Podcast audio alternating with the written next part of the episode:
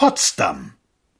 Neulich, als ich in der Skala war, seit das Varieté nicht mehr international ist, macht es keinen Spaß mehr, Kritiken darüber zu schreiben, gab ich in einem Anfall von Größenwahn der Garderobenfrau ein paar Papierblätter mehr, als ihr zukam. Sie sagte, Danke, Herr, und wenn Sie nachher kommen, dann werden Sie auch gleich bedient. Sie brauchen nur leise zu sagen Potsdam. Siehe, das war ein deutsches Wort. Die Garderobe ist stippevoll, die Leute drängeln sich, die Schwierigkeiten sind riesengroß, das Ganze recht unangenehm, da genügt das eine kleine Wörtchen Potsdam und alles, alles ist gut. Potsdam, das heißt Schiebung außer der Reihe. Potsdam, das heißt bei uns geht alles ordnungsgemäß und streng nach dem Reglement zu, aber du brauchst nur ein bisschen zu flüstern, dann kommst du eher dran. Potsdam, das heißt eben Potsdam. Da steht eine ganze Nation, sie ist krachen gegangen, weil sie Deutsch war, statt Deutsch zu sein, und statt sich zur Abkehr zu wenden, glaubt sie, es liege daran, dass sie noch nicht deutsch genug war.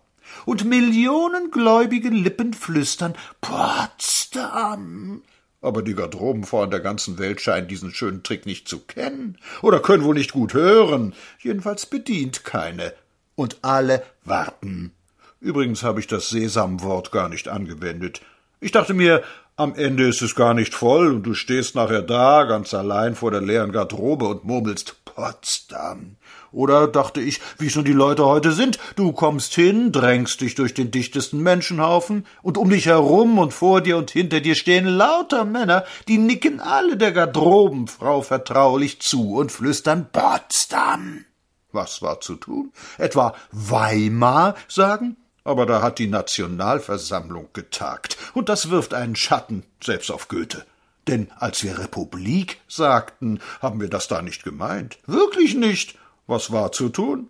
Ich habe gewartet. Ich habe ganz still gewartet. Wissen Sie, wenn man wartet, kommt man sehr oft viel schneller vorwärts als die Drängler. Man muss nur die Geduld haben. Denn was fangen die Hastigen schließlich mit ihren erhetzten zehn Minuten an? Sie kommen die paar Pulsschläge früher zum Sekt, auf die Bahn, an den bierigen Stammtisch, ins Bett. Da wird hey nicht klüger von, sagen die Plattdeutschen. Nein, ich habe einfach gewartet und brauchte mich nicht zu drängeln. Mit roten Köpfen schoben sich die Schieber an mir vorbei und ergatterten ihren Schirm und ihre Hüte, lagen vorn und waren die Tüchtigen. Ich wartete und bekam meine Sachen ein bisschen später, ohne Zerren und Ziehen, ohne Schiebung und ohne Gedräng und vor allem ohne Potsdam.